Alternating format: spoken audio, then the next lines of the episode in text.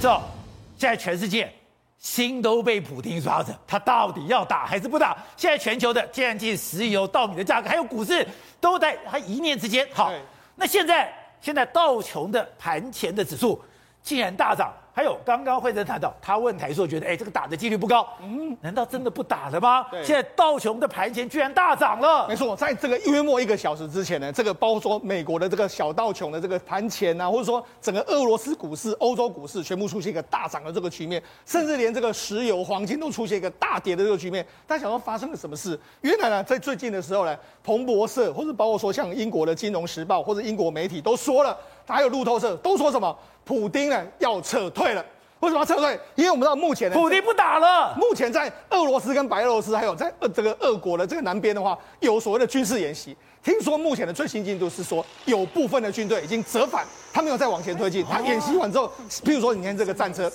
战车要上这个火车，他们要往俄罗往莫斯科的方向前进。也就是说，他不是往前进前线走，他是往后后续撤退。所以这些战车上铁皮以后往回走。对，那所以呢，现阶段的时候呢，我们就知道说，哇，这个普丁呢，果然是真的非常会玩这个国际政经的这个局势。为什么这样讲？那为什么会出现这个转折呢？因为美国一直说你六你二月十六号就要打。打吗？那在美普丁的这个面子上面，哎，你说二月十六号要打，我就要打吗？我，所以我明天可能真的不会打。但是你说后来他会不会打？哎，这个不知道。因为搞到后撤之后，他要来打，你也不知道他的这个真实的想法是什么。好，那为什么会有出现这个转折？我觉得他目前为止也是卖给这个德国总理一个面子。哦，那德国总理这几天他到什么地方去？他先到乌克兰之后，他现在要到莫斯科去跟普京会面。如果我在这时候打的时候，那我不是给德国总理下饼住吗？而且呢，这几天因为德国总理去访问这个乌克兰的时候，乌克兰总理说了总统说了一句话，一句话。他说：“看来我们加入北约是梦一场，梦一场。所以意思是说，你乌克兰是不是有可能让步？所以在这样的状况之下，那我先撤退一下。之前是乌克兰驻英国的大使讲说，我们现在绝对不会加入这个北约。对，当时他讲，哎，你说了不算，要乌克兰总统讲的算。对，结果。”乌克兰总统用梦一场来形容，对，所以是不是出现这样的转折的这个局面？那我们就讲嘛，事实上这一场战争来讲的话，美国似乎是这样，是不是一口咬定说你乌你俄罗斯一定要开打？你看，从包括说像这个二月十一号的时候，拜登说了五天内发动攻击，那时间点在二月十六号，包括说他跟鲍里斯·强森通话，就是说入侵随随时都开始，最快在本周就会挑起战事。包括布林肯都这样讲，布林肯就说哦，你的军队快速要集结啊，甚至连这个美国的国防部的发言都说，哎，你现在不只是这个装甲兵啊，你还有步兵啊、特种兵，还有网战啊、空战啊、导弹的防御，无所不不齐备。所以你看，一个情势是说，美国似乎要逼着你普丁，你就二月十六号要发动攻击。因为我已经唱空城了，我兵都撤了，你打还是不打？对啊，所以对普丁来讲的话，他现在打或是不打，全世界都在看他嘛。好，那事实上你看，普丁说了说啊，就说，哎，你这个二月十六号开战是什么？美国歇斯底里啊！他说我们愿意协商，但是协商不该永无止境。也就是说，他需要你有一个最后的这个期限。那现在，所以我才讲嘛，现在的这个泽伦斯基这样说，是不是已经有这个转折，可能会在这个短时间之内，或许有出现的可能性？而且我们现在看到乌克兰有一个出现现象，对。他的有钱人都跑掉了。没错，实际上乌克兰在十三二月十三号的时候呢，他们因为我们知道，现在乌克兰的国外的这个航空，国际航空全部都已经没有没有航班了。现在是啊，现在但是他们那一天有二十架飞机飞出了基辅。那到底二十架飞机是什么？听说都是二这个乌克兰的大富翁，他们做了私人专机，一个一个飞飞离。甚至这个乌克兰的首富叫亚赫米托夫呢，他已经飞离。还有第二大的这个第二大有钱人叫平丘克。平，他们有完全都飞离，甚至连他们的副总理的这个专机全部都飞离。现在很多人想要逃离乌克兰，所以这个局势来说的话，有钱人总是比较害怕，他想办法要逃离乌克兰的一个状况。好，那大家想。现在的普丁到底在打什么算盘？对，他到底在想什么？对，虽然说现在普丁撤兵了，但是你说他真的不会打吗？我们如果以他最近的这个状况来说，他还是持续在压迫这个乌克兰。包括说，你看这个最近，这是在乌克乌东的民民众他们拍下来的哦。乌东民众拍下来就是说，哎，有坦克车持续抵达这个乌克兰的这个前进的这个状况。他说：“因为目前为止来说，我们他目前为止其实讯息相当混乱。俄罗俄罗斯的这个说法是说，我们只有一些部队，但是国际媒体说很多很多部队，所以到底是一些还是很多不知道。你说这个是在乌东从家里旁边看到的，对，俄罗斯的部队就在旁边了。他现在有十五万人之多，还是在这个地方，虽然撤兵了，还有十五万，所以会不会是怎样？你说你唱个空城计，那我就佯佯装后退之后，我再来进攻。这个棋局势，我觉得还没有锁死的一个状况。另外，这也是另外一个另外一个画面。另外画面呢来说这，这是伊斯坎德尔的这个炮被装在这个卡车里面，对，他还是一直不断的抵达这个地方。所以你说他真的不想打吗？他还是一直不断的在增强这个压迫的这个力量。另外一个就是说，所谓我们俄罗斯的这个第一近卫坦克军的这个军队，他们还是大量的装甲还是往前进啊。虽然说前线的部队往后退，但这个第一装甲师他从莫斯科往前进，还是在前进之中啊。甚至你看之前呢，我们讲到了这个，包括说二十五架的这个这个俄罗斯的这个侦察机，还有 K 五十二的这个一这个鳄鱼直升机，它还是从俄罗斯飞往这个白俄罗斯啊。另外一个，就连这个在黑海南部的话，有所谓的顿河畔罗斯托夫潜舰，它还是目前还是在黑海这个地方啊。因为为什么？因为事实上我们曾经讲过，二零一三年的二零一五年的时候。俄罗斯攻击乌克攻击叙利亚，从潜舰发射的导弹就是从这艘潜舰发射出去的。他现在也抵达到乌乌克兰的南边啊，他还是在这个地方啊。所以你说，他虽然一堆一堆一些兵撤退，他还是随时还是要打，还是可以打啊。战争的张力还是维持着。对啊，没错啊。事实上，包括说，你看，因为为什么？因为这艘潜舰到了地方了，乌俄罗斯就会攻击，因为这艘潜舰很难被发现，所以它虽然进入到这个地中海，然后到黑海这个地方来，但是。欧盟到目前为止没有发现它在什么位置，只知道说它的确在这个地方。好，那除了这个，除了这个之外，因为现在国际媒体也一直在讲说，哎，俄罗斯怎么会去打这个相关的这个俄乌克兰的这个情形？设定的第一目标就是他一定会用先火炮攻击、空中攻击、攻控制了这个制空权之后，瘫痪你的网络。瘫痪你的网络之后，现在有几个选择？第一个选择就是从白白俄罗斯，因为白俄罗斯距离这个基辅是相当接近的，他们有可能就大军会直接直接攻到基辅。攻到基辅之后，他们南边克里米亚。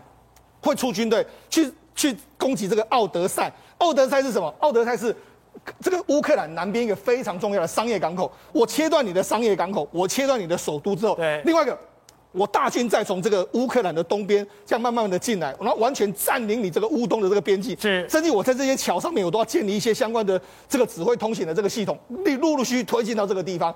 推进到这个地方之后，下一步我可能就扶持所谓的这个傀儡政府。所以事实上。俄罗斯目前的剧本呢，虽然说目前他是撤佯装撤军，但是到底他会不会打？我觉得这还是看在普丁的他的前纲独断，他的想法到底是什么？我觉得这几天呢，我们可以慢慢看出一个端倪。好，所以董事长，战争最恐怖的就是虚实之间、强弱之间，你不知道这个玩牌子的人到底要玩什么。现在普丁他看起来打还是不打？现在美国感觉到我就上工程，我就叫你赶快打。可是普丁是怎么算的嘞？这个问题就是刚刚台积电要请的专家 要来解读给全世界听嘛，这个专业就在这个地方嘛。乌克兰到底都发生什么事情了嘛？很简单，今天这个结论已经出来了，不会打了，结束了。你不会打？不会打，因为他所有的新闻你注意看，他他报道什么东西？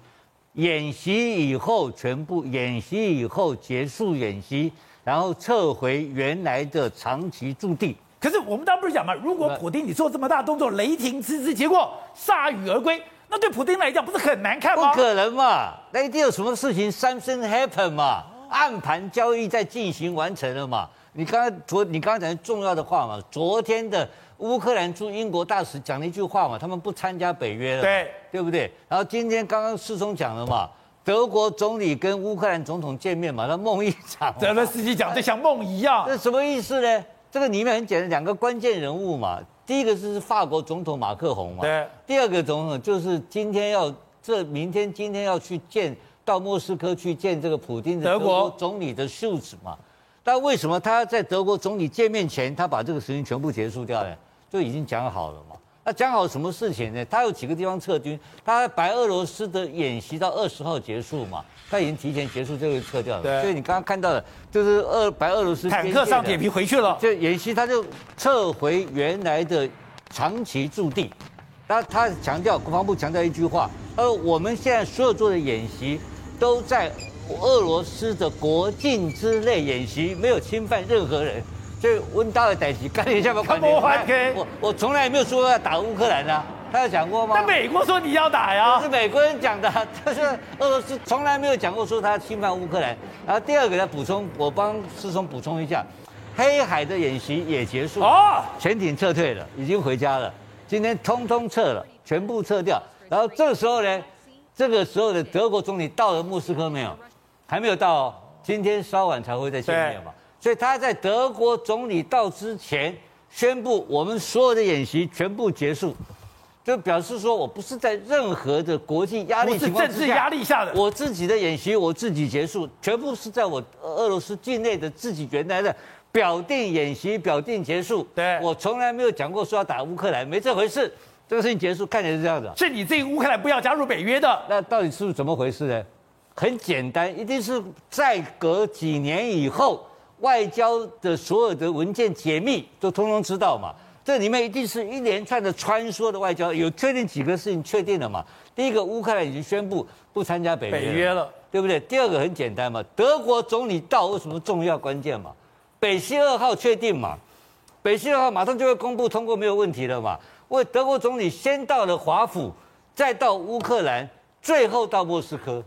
为什么他一定把他的条件告诉了拜登嘛？拜登知道了嘛？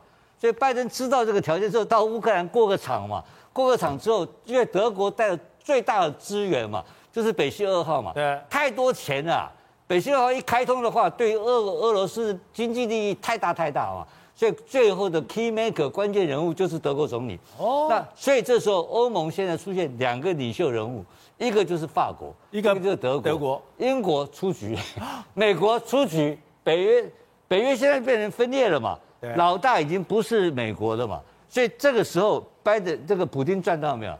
普丁当然赚到，然后再有还有留一个尾巴，他说未来扩大的外交谈判要持续进行，要确定我们他俄罗斯的长期的安全利益。对。